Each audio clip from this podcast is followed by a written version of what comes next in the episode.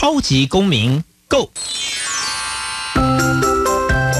民主社会是百花齐放，法治国家则井然有序。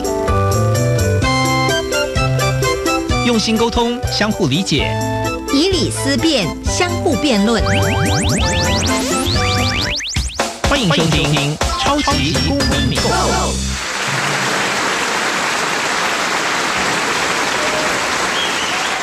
大家好，欢迎收听《超级公民购》。本节目由教育部委托，由国立教育广播电台与财团法人民间公民与法治基金会联合制播。我是节目主持人夏立明。大家好，这是我第一次跟大家见面哦。那接下来《超级公民购》这个节目呢，今年的主持人就是我，非常开心。那我自己呢，过去啊也是学人权的嘛，人权研究所毕业，不过后来就进入了媒体哦。但是呢，对于这个议题还是非常的关注，所以在这个第一。集里面呢，我就想要带大家来谈一谈两公约的实践。那两公约的实践呢，我们知道在二零零九年呢，因为在民间团体的多年推动之下，立法院终于三读通过了两项国际公约，而且呢批准了之外呢，还制定了两公约的施行法。来表示说呢，这个两公约是具有国内法的效力哦。不管你过去有没有听过这些议题，那今天我们请到一位专家，可以好好的来聊一聊。不过在那之前呢，想跟大家来谈一谈哦。每年呢都会有一个很重要的人权机构叫做 Human Rights Watch 人权观察，它都会出版呢这个每年的人权报告，来告诉大家说，呃，世界上的各个国家呢在人权这个议题有遇到什么样的新的挑战。在我们的这个来宾出来之前呢，先跟大家分享一下，待会也想请来宾来回应一下。他这个里面的这个这份报告就讲到说，不管是哪一个国家呢，现在世界上呢，好像都遇到了一种民粹的声音、民粹的挑战。那我们大家从新闻上也可以看到，好像保守主义兴起，不管是美国的川普总统，或者是我们看到像菲律宾的杜特地，以及是欧洲国家的右派的兴起哦。所有的人权工作者好像开始感觉到说，过去呢，在二次世界大战之后累积的这个工作的果实啊，已经看出来一些成果。可是最近呢，好像越来越这个情势越来越险峻哦。那更不要说我们观察到啊，对岸中国大陆呢，对于人权工作者的这个呃迫害啊，或者是我们看到一些实际发生的情况，就如同这个报告里面讲的，大家面临的情况好像是越来越严峻。那么台湾呢，如果台湾已经通过了这两项。像国际公约，而且呢也开始有施行法之后呢，到底会不会情况会会比较好？那在那之前呢，我们要先进入一个单元叫“小小公民庭看厅”，先来介绍一下什么是两公约的国际审查。小小公民庭看厅，在这个单元，我们将会带给大家有趣而且实用的公民法治小知识哦。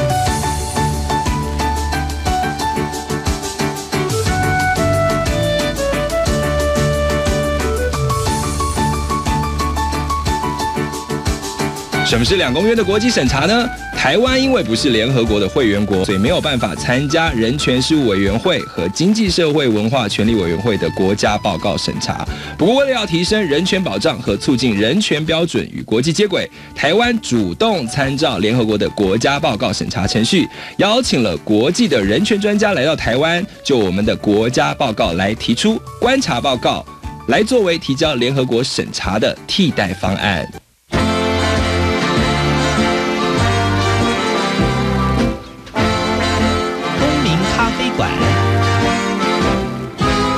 倒杯咖啡，跟我们一起在公民咖啡馆分享近期最具代表性的公民时事。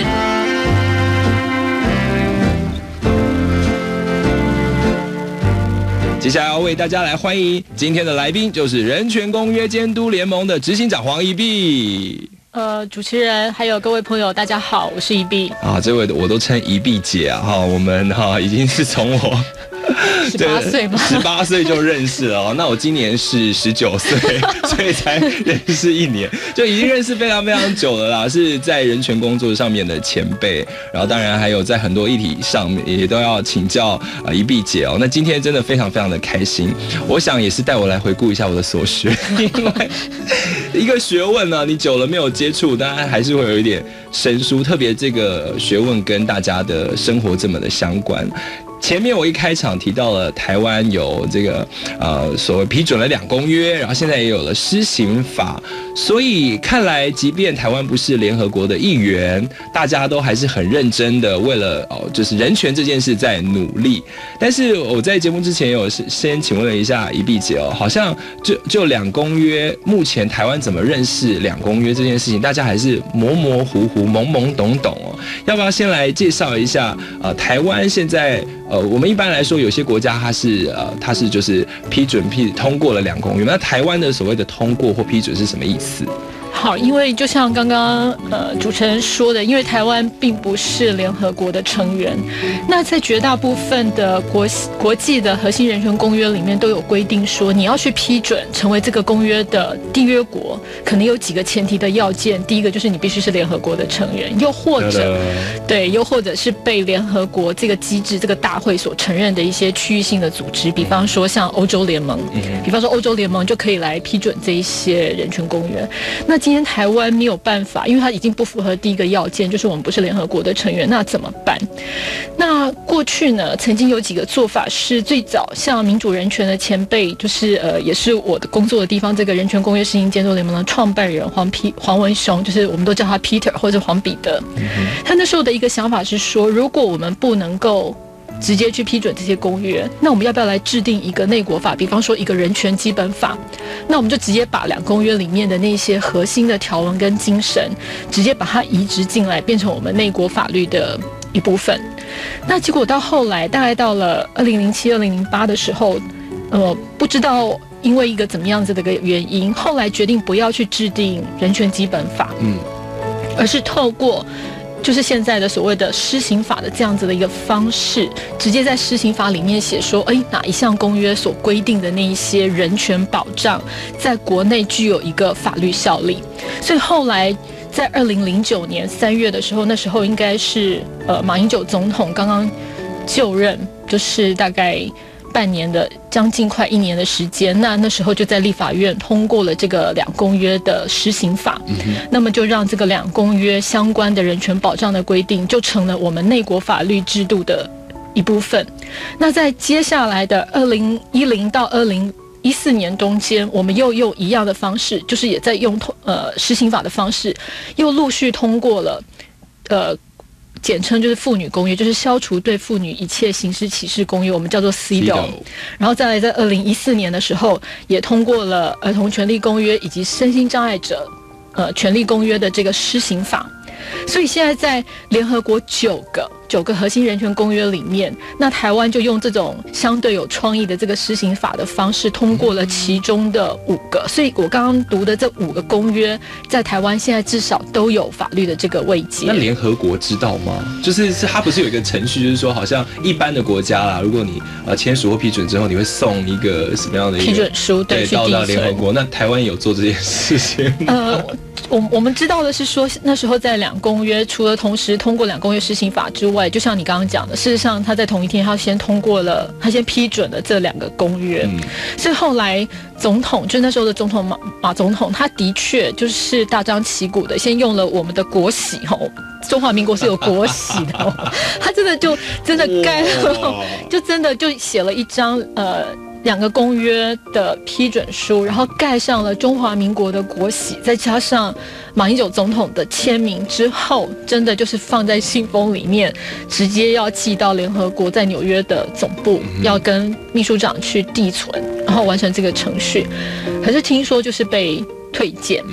那后来在二零一二年，就是呃二零一一年 CEDAW 公约也用同样的方式的时候，那时候又再尝试了一次这种，就是我们直接寄去联合国，可是这次一样还是就是已读不回。所以如果你说在正常程序上面，他当然不承认说我们有批准这些公约，可是我会觉得就是说在过去的这几年，因为。批准了两公约之后，有了两公约施行法，那我觉得民间团体反而跟国际上面也有了更多的一些接触之后，我觉得蛮多人因为非正式的这个管道了解到说，台湾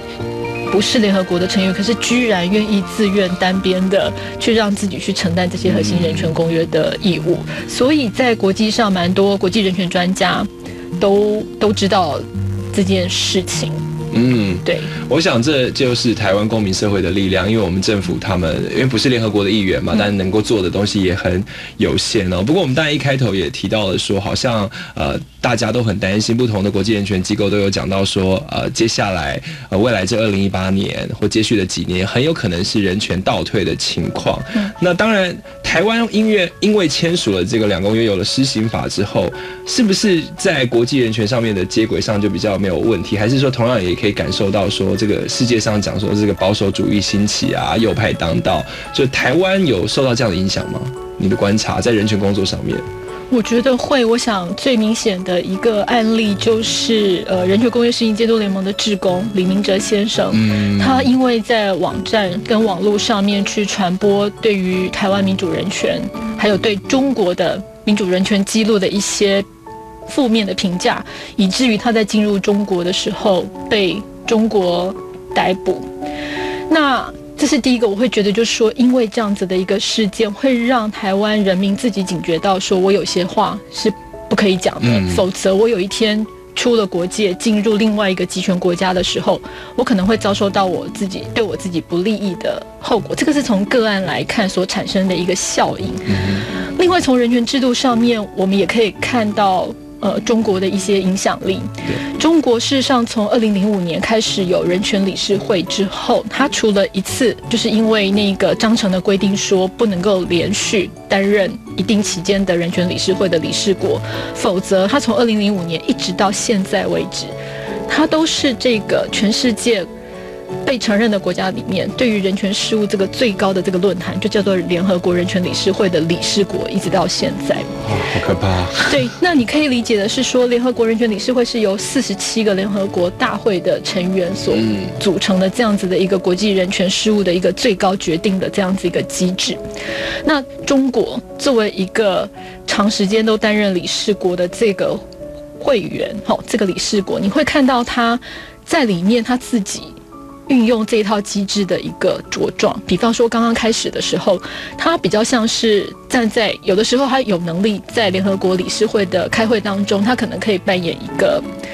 反对者发言这样子的一个角色，比方说去反对呃人权理事会去通过一些他认为对他自己国家利益有损的这样子的一个决议，这是前期。是到最后随着他的国力。的发展，以及他自己对于这一套国际人权机制的熟悉，你会发现说，他现在已已经不只是被动的担任这种反对者的角色，而是他现在有可能可以有能力用所谓的亚洲价值，或者是对于人权的中国式的阐释，去影响到联合国人权理事会的一些的决议。我举一个例子，就是在去年的联合国。人权理事会的六月的那个会期的时候，就通过了一个是由中国领衔提出的一个什么叫做人权，去谈人权跟发展之间的那个关系，想要用中国式的阐释方式去扭曲什么是人权这样子的一个决经有一个很。清楚的人权文件、人权宪章在里面了吗？是，可是你就会知道，就是说因为人权宪章或是人权原则是相对抽象的一个一些东西，因为它相对抽象，所以事实上你它被解释的空间就会变大。嗯，所以这个时候，他就把人权跟经济发展，嗯或者是经济开发之间的关系扣连在一起。嗯我想他还是想要用的是说，先去强调，比方说解决贫穷，或者是说经社文权利的一些一些问题，嗯而把。公民与政治权利的那个议题放在后面，又会觉得又会或者又是以他自己在过去这几年除贫，就是解决贫穷的这个努力得到一定的效果，然后去产去用那样子的一个方式来显示出他自己也已经是一个人权大国。好啊，接下来我要问的这个问题可能有点冷门哦，但是这也是我在学习少数都还记得的，就是啊、两公约里面包含了《公民与政治权利国际公约》以及《经济社会文化权利国际公约》。我记得它是有一个阶段性的，因为我们好像是说第一阶段是所谓的公民与政治权利。这个是一要首先保障的，保障完之后，我们才去发展经济社会文化权利。我这样的理解是正确的吗？哎，其实 其实呃，应该是说，呃，主持人说的是过去过去过去的流行的看法是说，比方说公民与政治权利这些，包括什么言论自由、思想良心、信仰自由，还有甚至包括投票这一类政治事务的参与，这一些是所谓的第一代的人权。那第一代人权对于国家的要求是，你最好都不要来管我做什么。嗯，所以第一代人权很像是人民的一个防御权，就是我去对抗国家，因我因为我有这些权利，所以我期待的是国家最好是 leave me alone，就是不要，就是让我自己做我自己想做的事情，你不要来干预最好。那到了后来有第二代的人权，叫做经济社会文化权利。那你可以想象的是说，经济社会文化权利跟一个人能不能有尊严的在这个社会上面活着也是很重要的。这时候就要求的反而是国家的一个积极的给付。比方说，在我找不到工作、找不到我适合我专长的工作的时候，这时候我可能要求国家。不是一定是替我找到一个养得起我自己的工作，可是比方说他在制度上面，他是不是应该要有职业介绍的媒合的这个制度？又或者他要保障我的劳动条件有一定的水准，类似像这样子。所以过去有这样子的分别，可是我们再回头来想一想，第一代的公民与政治权利真的不需要国家去投注任何的资源吗？但不可能啊！这个时候可能国家要投注的资源。就很多，对，这时候你不能再说说，好像公民与政治权利只是一种在防御国家介入的权利而已。事实上，你要去能够落实一个公民的公民权，也需要非常多的资源的投入。所以后来到了一九九三年的那个维也纳人权行动纲领，那时候就确立了说，所有的人权国，不管它是公民政治还是经济社会文化权利，它都是不可分割，而且是。相互依赖的，我们可以回到说，经济社会文化权难道不需要公民政治权利的成就吗？今天一个劳工，比方说前一阵子的那个劳动基准法修恶的这个争议，劳动基准法本身是在保障劳动条件，可是我们要怎么去跟政府去做争执，甚至未来跟老板要去协商劳动条件的时候，事实上我们需要非常强的一个集体的结社权。嗯哼。是不是？或者是甚至该要上街头的时候，我们要能够说，我们集会游行的权利也要被保障。所以这些权利，事实上就是我们很爱讲这个，好像我们的四句记还是人权的咒语，就是说这些权利之间就是不可分割，而且相互依赖。嗯哼，对。好，我觉得这很重要。那所以，我因为刚才那个中国的案例，也让我开重新思考了一下。那我觉得延续前面的讨论，那应该这样来说哈。即便中国进入了人权理事会里面，那因为我们知道联合国这个。人权的这个机制，它都是有一个把关的机制嘛，也就是我们接下来会谈到的，比如说台湾参与的两公约国际审查。刚才我们在小小公民庭开庭的时候，讲到了台湾作为不是联合国的会员国是如何完成了这样的国际审查。那我也想先请怡碧姐来介绍一下，那这样子的机制有哪一些？那如果这个机制又在的话，中国有办法去，因为很熟悉这个机制，然后来。逃避，或者是因为我知道今年中国就要参与这所谓国家审查嘛？那等等，如果都有一个把关的，那他也只是四十七个呃理事的其中一个，那他的影响力真的有这么这么大吗？先介绍一下他的联合国的这个人权的把关的机制、审核的机制。好，呃，联合国的人权机制大概在二零零五、二零零六。零六年之后有一个比较大的一个转变，就是说联合国人权机制现在现在大家可以大分成两大块，一个是针对所谓的联合国的会员国，好，只要你是联合国的会员国，我不管你有没有批准那些人权公约，你都必须要接受我联合国一个一定机制的一个一个检验。那一个当然就是说透过所谓的普遍定期审查，这个是。二零零六年被大会被联合国大会决议通过，然后二零零八年开始实施的这样子一个制度，就是说每个国家每四到五年，目前应该是五年哈，每五每五年就会接受其他会员国对你人权记录的一些审视，那会给你一些积极性的建议。对，但是因为会因为某一个国家去买通了其他国家，所以他就对他比较好之类的吗？我觉得会啊，如果你有机会看到那个 联合国人权理事会在普遍定期审查的那个录影的时候，对那个就是直播，你就会发现说，哎，事实上每个国家好像都有他的禁卫军，就是他要开始审查之前，就会有人捍卫，就会有人捍卫他，说啊他这些已经做得非常非常好啦，还是什么的。像我就记得我去年我上我看那个联合就是中国四年前的那个普遍定期审查的时候，那时候就有好几个。呃，就是过去比较偏向共产主义的国家站出来捍卫中国在过去那几年来的一些人权的发展，可是你就会看到，那也有另外一个阵营，可能是长期的死对头，他们也会组织起来，嗯，去大大张旗鼓的去抨击你的人权的制度。那普遍定期审查就是一个这样子，就是由会员国之间互相。火熊绕葵丢进波的一个一个制度，那是所有的会员国，不管你有没有批准公约，都要接受的。好，这个是所谓的其一，其一定期审查。对，然后在这个联合国人权理事会里面，也有一些所谓的特别机制、特别人权机制，是根据不同的重要的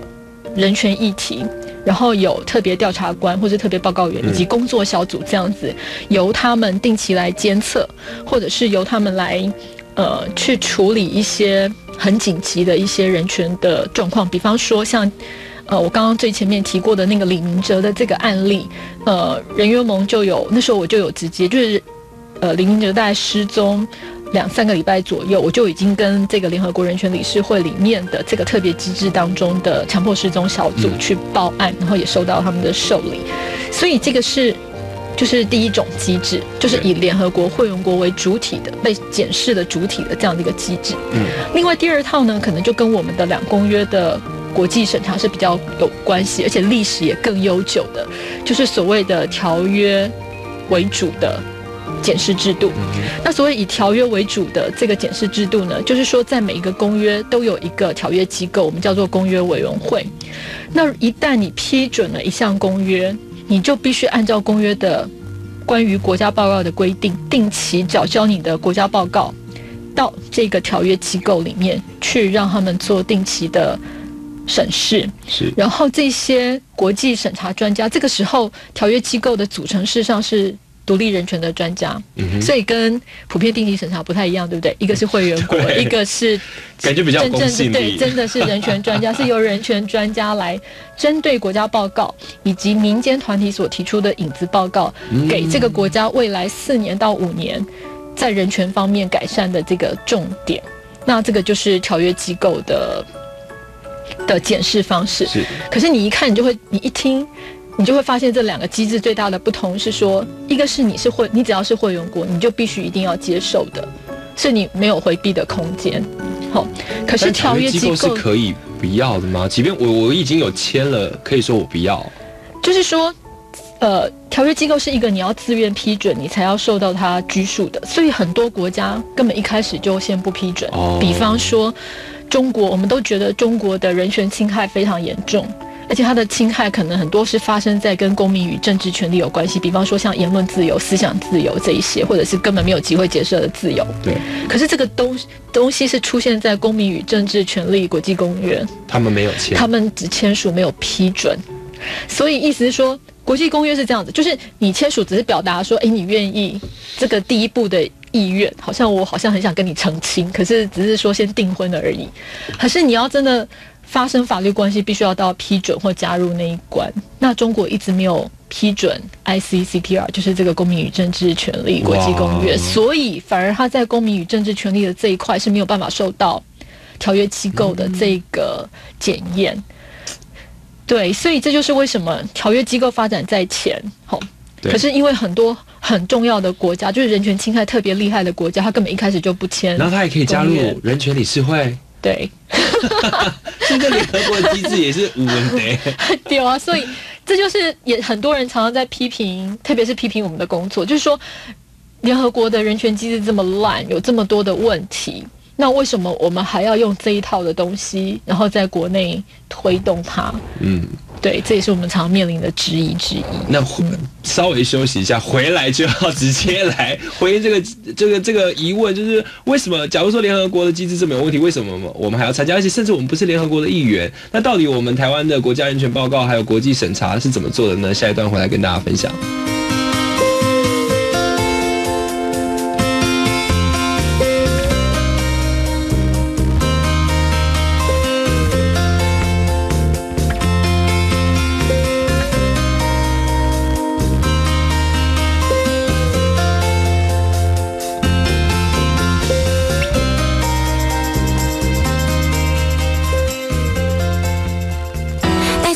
我最近在搬家，新家还在装潢，新家的热水器要装在哪？问我这个防灾大使就对啦，当然要装在通风处，而且还要选择符合国家标准的热水器，委托合格技术师安装，平常还要定期检查与维修哦。原来热水器安装也是一门学问，掌握安装要点，就能防止一氧化碳中毒哦。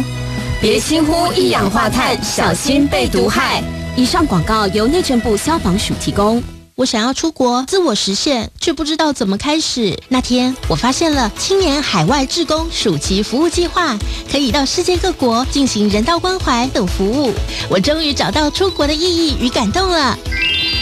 凡年满十八到三十五岁，三人以上即可组队，最高可获得四十万元补助。四月十号前受理申请，我已经展开行动了。那你呢？详情请上青年发展署官网查询。以上广告是由教育部提供。对亚美尼亚、波士尼亚及罗马尼亚的贫困家庭来说，低温达零下二十到三十度的冬天是一场严苛的生存考验。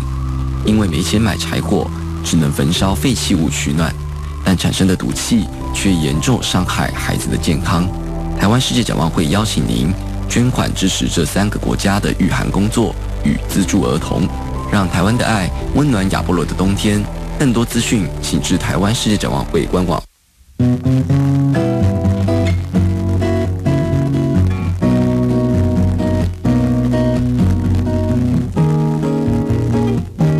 我是苏命苏米恩，你现在收听的是教育电台。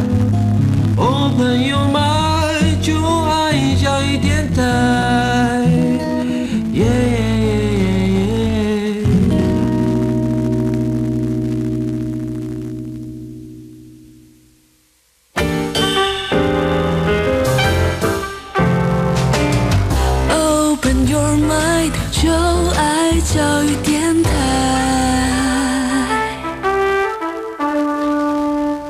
今天非常高兴邀请到人权公约监督联盟的执行长黄怡碧，也就是我口中的怡碧姐。怡碧姐，Hello，Hello，大家好。刚才前面提到了呃一些联合国的机制哦，还有有关于人权公约，那或者是如何审查，也介绍不同的审查的方式。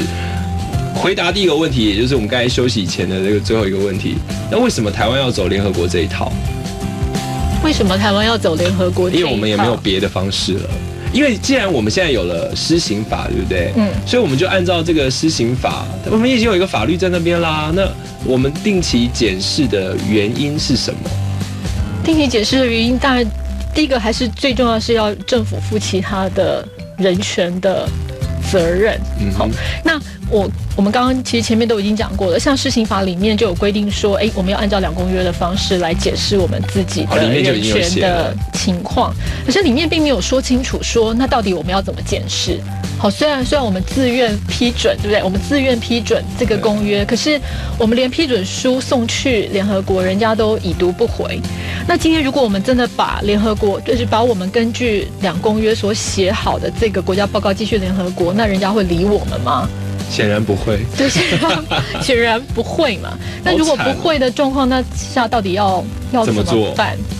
那后来我想，就是人权公约事情监督联盟，我们是一个呃人权团体组成的联盟，吼，不是一个单纯的单一组织，我们是一个人权组织所构成的一个工作的平台跟联盟，然后是有。在二零零九年左右，是有四十几个团体一起，然后组成这个组织。所以那个时候，我们就是研究了非常多我刚刚提到的联合国的这两大套机制，就是像普遍定理审查、特别程序，以及这个以公约为主的这个机制之后，我们决定说，以我们自己的。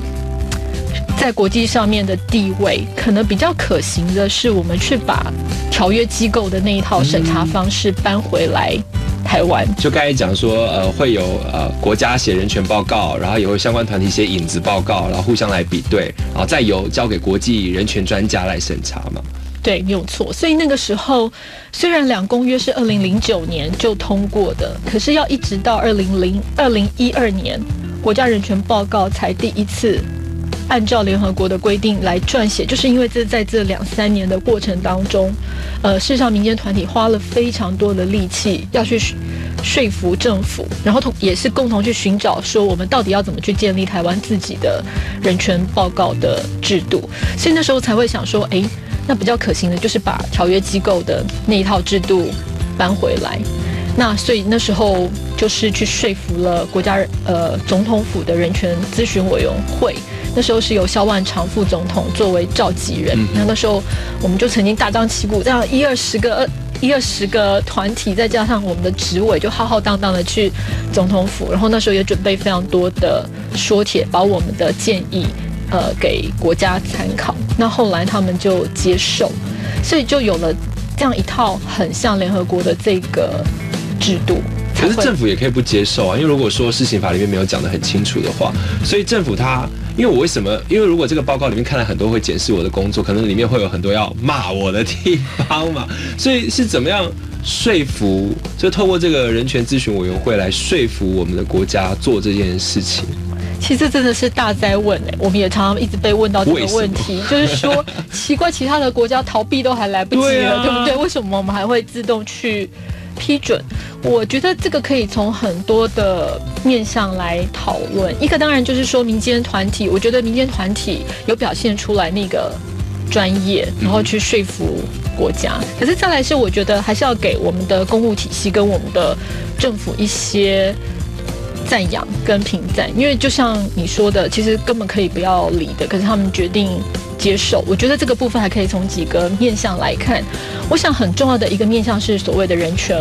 外交。嗯，就说在台湾这么孤立无援的状况底下，我们到底有什么好的东西？是可以拿出来说嘴的。我觉得今天以台湾人的性格，我们一定不会让我们自己变成过去的像那个巴勒斯坦一样，好像要变成那个区域里面的恐怖炸弹，一个不定时炸弹，然后吓得大家呃一定要把我们纳入那个讨论的这个对象。温良恭俭让，这个可能是跟台湾人的那个我不知道跟移民性格有没有关系。可是我真的觉得我们比较。从过去到现在，我觉得我们一直都比较避免让自己成为那个区域当中的那个 trouble maker。大家最重要和平这件事情还是很重要，就是为什么一直维持现状也是这样。对对对，所以那你你就变成说，那我们有什么东西有可能会受到国际的瞩目？那么除了经济方面的表现，可是那已经是过去的光荣了。就是说，四小龙的时代已经很早就。呃，很多人可能听众可能没有听过这个 四小龙，可以去 Google 一下亚洲四小龙。所以经济之外，可能要靠的就是人权上面的表现。对，就是说以以你刚刚提到的，在其他国家公民社会的空间正在被缩减的这个同时，或者是人权倒退的时候，反而台湾的民间团体的那种积极，以及政府给民间团体的，不管是空间，又或者是互相拉扯所产生出来的那个公民社会。就是基本上是我们可能是真的是可以拿出来供其他国家仿效的一个一个地方。那事实上有一些学术研究有在证明说，到底国际人权公约对谁最有用？对哪一种国家有用？不是，就是对那种本来人权记录就已经很好，像北欧的这种没什么用。那人权。记录很差的也不用，因为很好的 不用人权公约就做得很好。是，那很差的就是有人权公约也没有用。所以呢，人权公约最有用的是在那些事实上是中等的国家。第一个，因为他们还很在乎国际社会对他们的观感。那我觉得一个程度，我们就是。这样子的一个国家嘛，所以我觉得从人权外交，或者是从民主亚洲的民主灯塔这个形象的塑造塑造，我觉得是有可能，也是国家愿意去接受这一整套制度。再来是说，因为这个国际审查是要邀请有联合国经验，这个是民间团体非常坚持的，就是我们这个审查不是只有程序上面要向联合国，我们希望审查的人来台湾做审查的人也要是联合国。有联合国经验的，就跟条约机构所会邀请的人是同一个等级的，不是阿里不大随便。没错，所以因为这个坚持，我觉得也给了国家公务机构，也给了民间团体一个重新跟国际人权机制接轨的这样子的一个机会。所以我觉得。一两年之后，就是国家愿意去建立这样子的一个制度。可是我在这边要澄清的是说，因为所有的公约在审查里，在我们的施行法里面都没有很清楚的说，我们要用的是一个联合国规格的国际审查，所以这个国际审查制度目前来看比较像是一个惯例。而不是一个已经非常明确被法律所保障的制度。那这个也是，呃，我工作的这个地方正在努力的方向。我们希望能够法制化这一整道国际审查的程序。那刚才讲到一个重点，就是如果我们的政府把它当做是一种。呃，不管是因为它当做是人权外交，或者是人权上面的一个成就也好，那这样子里面的国际报告的撰写或者审查程序，它会不会变成只是一种象征性的？它是不是会很多人会质疑说，那它到底有没有用？那我们在二零一二年已经提出了比第一次符合联合国的这个撰写方式的国家人权报告，二零一三年也进行了第一次的国际审查。对，从那一次的经验，我们可以看到这个。这样子的一个人权审查、国际审查，对于台湾人权发展是有帮助的吗？我觉得，如果今天没有民间团体，还有一些人权受侵害的这些朋友，非常努力的要去推进，那真的很可能，这不管是两公约，或者是其他未来所签的这几个公约，都会变成是一个形式上面的一个官样文章，好，纸上人权。可是我会觉得，就说，就是因为我们的公民团体相对的蓬勃，对，真的还蛮凶的。然后再是我们的政府是相对，我觉得一个程度还是要给他们 credit，是说他们是相对包容。嗯，所以，所以就是说，还是让有开始有了人权，用人用国际人权语汇来讨论台湾人权事务的这样子一个机会。你问我说有没有用？如果你今天去比对二零一三年我们所得到的这个国际审查专家的建议，就是我们叫做结论性意见的这个东西，以及跟今年就是二零一七年第二呃去年对不起去年年初。两公约第二次国际审查的结论性意见来看的话，你会发现重复的非常的多。对我自己的疑问也是这样。对，这样就会表示说，事实上有非常多的呃议题是政府没有在过去那四年当中有获得具体改善的。所以如果你游行啊？对啊，然后国家人权委员会啊，对啊，或者是性别平等这一类的问题，或者是反歧视的一些更积极的国家义务的这些规范。甚至连简单到说，几乎 CEDAW 公约、儿童权利公约以及两公约都出现的共同点，是像男生跟女生的结婚年龄应该要一致化的这个议题，也是在从我们批准公约之后到现在都没有改变的。嗯，那你如果直接去比对两个公，就是公约审查的文本，就是结果的这两个文本来看，你只从结果来看的话，那你当然会是悲观的，就会觉得说，哎，我怎么？五年前讲过的，其实五年之后又是一样的东西，那是表示这个国家都没有改变。可是我我自己比较不会从这么完全负面或者消极的观点来看这件事情，因为你你可以在几次的解读性意见的追踪，或者是说比较第一次跟第二次公务人员。的表现，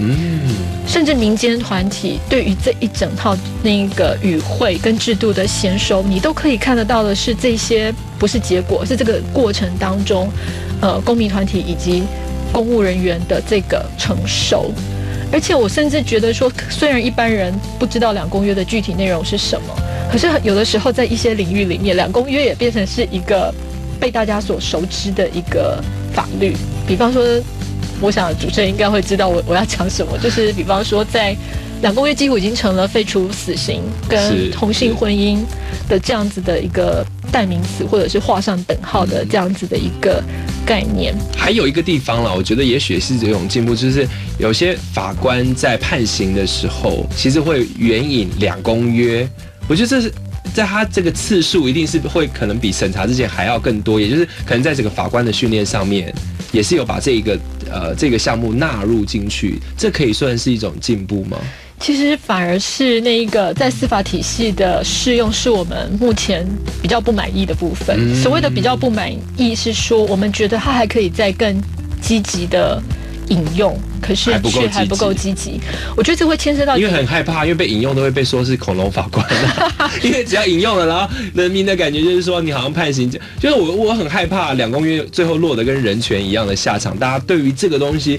开始出现一种负面的观感，或者是它就是一种让罪犯逃脱的这种观感，我觉得这也是蛮可怕的一件事情。其实目前在两公约比较有这样子的状况，可是如果在儿童权利公约或者是身心障碍者权权利公约这种过去传统上比较偏重社会福利或是保护主义的这几个公约，反而反而像儿童权利公约，我就觉得是有一点点。令人惊讶的就是，可能也也不那么令人惊讶，就是互加盟之类的这种反同的团体，跟积极在捍卫同志权利或者是性别少数权利的人士，都非常会同时去引用类似的 条文来为自己的权利做做主张。是，可是再回到那个。呃，司法体系的那个适用，我会觉得这个也是我们未来要努力的这个部分。就是我们觉得适用的还不够的原因是，其实是您刚刚有提到法官的教育训练。对。可是我要说的是，因为我们实在是长期跟国际人权机制脱离太久了。事实上，绝大部分只要是你是法律系或是法律研究所毕业的。几乎在你正式的求学过程当中，你是不会有什么机会去读到所谓人权公约的东西。真的啊，因为我就上过这样的课，我在东吴呃，就是有上过国际人权法，因为那也是选修之一嘛。对于法律系的学生也是选修之一，但是他们选的原因就是因为很凉，所以他们在里面睡觉。因为律师的国考也不考这个国际人权法，没错，实际就是这样子。所以这这的确是应该要继续努力的方向。那我想大家会很好奇，到底。呃，现在呃，当然距离我们最近的是去年的国际审查。那我们休休息一下，回来就实际来谈一下去年审查的过程，还有审查的结论。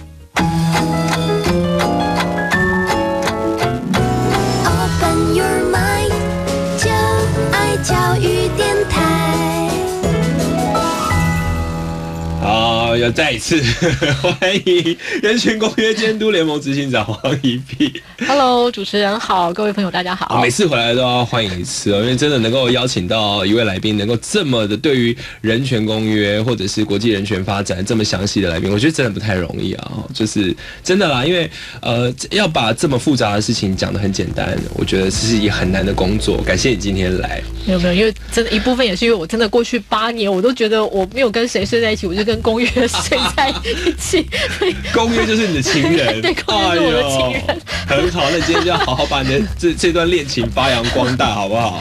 那前面讲了，我们我们谈到了就是国际公约审查，然后讲到了一些啊台湾啊二零二零一三年的尝试哦。那到了二零一七年，我很好奇哦。我们刚才讲了说啊，国际人权专家会来台湾，那他审查的方式是怎么做？是不是在来之前，我们刚有提嘛？我们国家要先提一个国家人权报告，对，这是他们要做的事情。那同时呢，NGO 之间也要写影子报告，对，针对不同的，比如说两公约。或者是 CDO 不同的公约，呃，不同的审查的情况，要有不同团体去写嘛？这个是谁来决定谁要写？因为一个一个儿童团体可能不同的儿童权益团体，或者不同的人权团体，我很好奇这个公民社会是如何运作。好啊，事实上就是因为影子报告并没有规定说一定要由谁来提，那所以事实上人权公约适应监督联盟就在。不同的公约里面扮演了不同的角色，比方说像人权公约施行监督联盟的前身就是两公约施行监督联盟嘛。那我们的我们的使命就是为了监督政府的人权义务而存在，是，所以去发展一个有效果而且有品质的这个影子报告，就变成是我们最重要的责任之一。那以去年的二零一七年的两公约国际审查来讲，我们就组织了八十个团体，好，包括已经立案的，也有包括还没有立案，那是一些人权侵害受到人权侵害的这些像自救会，好，这些团体共同来写了三本的国呃影子报告来对应，好，来对应这个国家所写的这个来打脸他们，对不对？对，或者是说，呃，以我们召集人比较爱讲的，就是说，我们来补充那个 国家人权报告里面资讯不足或者是错误的部分，然后好让这些国际审查专家有一个有一个比较全面的一个。了解，因为你可以很容易理解的是说，今天如果没有影子报告来对应国家报告，那他们只会看到一片歌舞升平的一个业务报告嘛，嗯嗯就是国家一定也会只偏重对他自己有利的部分，对，所以这时候民间团体的影子报告是非常重要。那我再举那个 CRPD，CRPD 就是身心障碍者权利公约的影子报告，我们这一次就是由呃人约盟人权公约事情监督联盟结合我们自己内部的。人权团体，再加上新的成员，就是我们有一半的人权团体，再加上一半的障碍团体，总共组成了一个呃十七个团体的联盟，然后来提交一份 CRPD 的影子报告。那你可以看得到的是说，在不同的公约上面，影子报告提交的份数跟它的品质，事实上跟那个领域里面公民团体的能量是很有关系的。像两公约的时候。呃，我们有七十个团体共同提交一大份报告，可是，在同在此同时，还有其他的民间团体也针对两公约提交了影子报告。那当然包括反同团体就提交了三份。嗯哼，好，那这是一个。另外，像可是，在 CRPD 的部分，就是全部加起来就只有四份报告，那其中一份报告只有写了一条条文。那像我们的是全面性的报告，有十七个团体来写，所以你就会发现说，写影子报告本身事实上是一个难度相对高的一个文件，所以这工这中间的确是，呃，有需要非常多。彼此之间的协调训练啊，练习会先有机会看到国家的报告，然后我们才写吗？还是有时候它是同步进行的？以我们自己的经验来讲，因为影子报告是必须要对应国家报告，可是因为 shadow report 对，可是因为国家报告事实上它本来在准备的过程当中就必须要有 NGO 的参与，这个是我们非常坚持去说服政府的，所以它事实上在各个召集各个部会来写国家报告的这个过程当中就已经让 NGO 参与了。再来是说。国家报告以两公约而言，我们现在看到的那个放在网上的那个国家人权报告已经是第三版。嗯，所以过去在那个过程当中，因为有 NGO 的参与，再加上本来我们就已经可以及早看到第一版跟第二版，所以即便我们最后我们的报告影子报告是针对第三版来写，可是我们大致都已经知道说国家要写些什么，所以我们大概就已经是。把我们的分工啊，然后谁要写什么，写些什么东西，大家都已经决定好。那国家大家都会写一本影子报告，大概要一年多的时间。我们也，嗯，他们写他们的国家报告要一年多的时间。那以我们的来讲，我们也差不多需要半年。嗯那以 CRPD 就是身心障碍者权利公约来讲，因为它是一个这么新的公约，而过去身心障碍者团体对这一块的了解事实上是非常少。嗯那我们在这一块的准备是花了两年半哈，两年的时间才产生这个影子报告。哇，所以真的是真的是非常不容易。那就如同呃，一碧姐刚才提的，所以现在政府有一个人权报告，不同的民间团体，呃，人员盟这边结合的团体会提出报告，有一些其他团体也可以，他是自己想提出报告也可以。好，那接下来就是要国际专家的角色就出现了。对，该有强调说，我们邀请的一定是他是这个训练的背景，或者他是经过联合国认证，可以这样子讲。那我想先问这些国际人权专家，他为什么会想要来？来对他，就是他是因为对于一种人权的热爱。然后我跟我对于台湾人权事务是很关心的，所以我来，还是说，因为他就是我想不出来，就是说我如果我们不是联合国的一员，我们怎么样跟这些国际人权专家搭上线？我们先来了解一下这件事情。好，其实我觉得有一篇呃访问是很值得大家去看的，就是台湾人权学刊在去年年底的时候，就是针对呃二零一七年两公约的国际审查委员，就做了一个。书面的访问里面，第一个问题就是说，他们为什么愿意要来参加台湾的这个呃人权审查？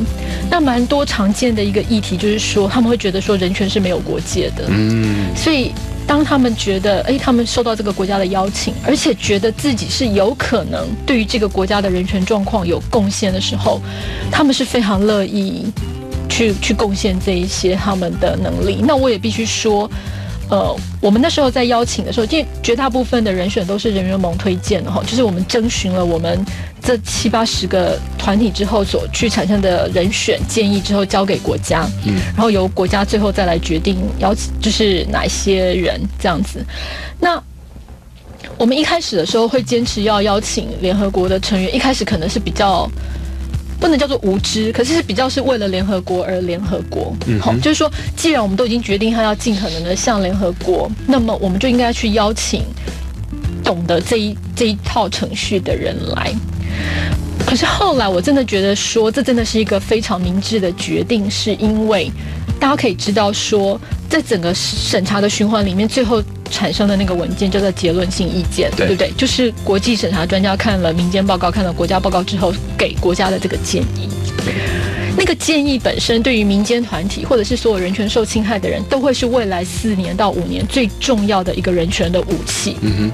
所以他这个武器如果要真的被拿来用、被肯认，那谁做出来的就很重要。嗯。如果我们今天只是找了一堆学者。好，他可能是某一个领域非常有名的学者，可是我们也可以知道，学者常常很多意见是相对于激进或者是前进，会走在联合国标准之前。如果是由学者来给这些结论性意见，你可以想象的是说，那时候国家或者是法官拒绝适用的一个理由，就会说，哦，那这不过只是一种学说，嗯，或者是。学者个人的意见，可是今天如果他本来就是那个条约机构、那个公约委员会的，不管是前任或是现任的委员，因为他真的非常懂，对不对？他本来就是也在审查其他国家，他不是只有审查过台湾嘛，所以这时候他的那个意见绝对不会只是他个人的意见跟看法而已，而是一个。所以我后来会觉得，就是说，单单从结论性意见本身的权威性来讲，我就会觉得，就是说。去找有联合国相关经验的专家，对于我们来讲是一件非常非常重要的事情。这真的是一个非常聪明的决定，但其实是一个美丽，不是误会，就是一个是一个本来没有想那么多，但是他们做成的决议，大决议大家就会觉得说，哎，他有一个权威性，或这些人他实际参与在人权事务里面，所以他也不是一个高远理论的空谈嘛。那我觉得大家会很好奇说，这些人是谁？那我们刚才有谈要。提那个审查的这个程序，但是因为这一集的时间还不太够，所以为什么呢？我们有下一集 要继续来谈二零一七年的国际人权审查，顺便要展望二零一八年的这个人权发展的接下来的景况会是怎么样？那大家还有很多陆陆续续的问题。那么在结束之前呢，我想我们讲一个这个人，就是我们刚才讲到国际专家的一个他怎么会来的一个故事，要不要介绍一位给大家认识？好，比方说，呃，我们在事实上，这位国际人权专家是一位韩国的女性学者，然后她，我会特别介绍她，是因为她不只是二零一三、二零一七年的两公约的审查的国际专家，她也是二零一四年的 CEDAW 国际审查的专家，而且她本人还是现任的那个联合国机制的这位专家。那我觉得她非常了不起的是，她有顶住。就是来自于中国的压力，因为他是现任的委员，事实上会遭受到更多呃中来自于中国好的压力。可是他仍旧决定说他要支持台湾，而且他还会再来明呃二零一八年的这个 CDO 的国际审查，就是申慧秀老师。然后他在过去这几年当中，除了在审查会议的时候。他也给了我们很多人权方面的意见。申慧秀，申慧秀，申慧秀。哎，我觉得这些愿意来的国际人权专家，我们都应该给他一些专访才对。这个媒体的露出好像还不太够。我真的很希望说，如果今年他们来，你有时间的话，是可以邀请他们来。来来上节目，绝对欢迎。嗯，那么我们刚才概谈了一下，我相信大家透过这一集会比较了解现在所谓的呃两公约在台湾目前呢它是有一个施行法，然后我们也进行了两次的两公约国际审查，还有很多的细节呢我们要放在下一集来谈。非常感谢我们这一集的来宾人员盟的执行长黄一碧，Hello，谢谢你，谢谢谢谢大家，拜拜，好，拜拜。那我们再次跟大家讲，这个节目呢是由教育部委托，由国立教育广播电台与财团法。人民间公民与法治基金会联合直播的超级公民购，希望大家学习思辨的智慧，散播正义的种子。我们下次见喽，拜拜！学习思辨的智慧，散播正义的种子。超级公民购是由教育部学生事务及特殊教育司委托国立教育广播电台与财团法人民间公民与法治教育基金会共同制作。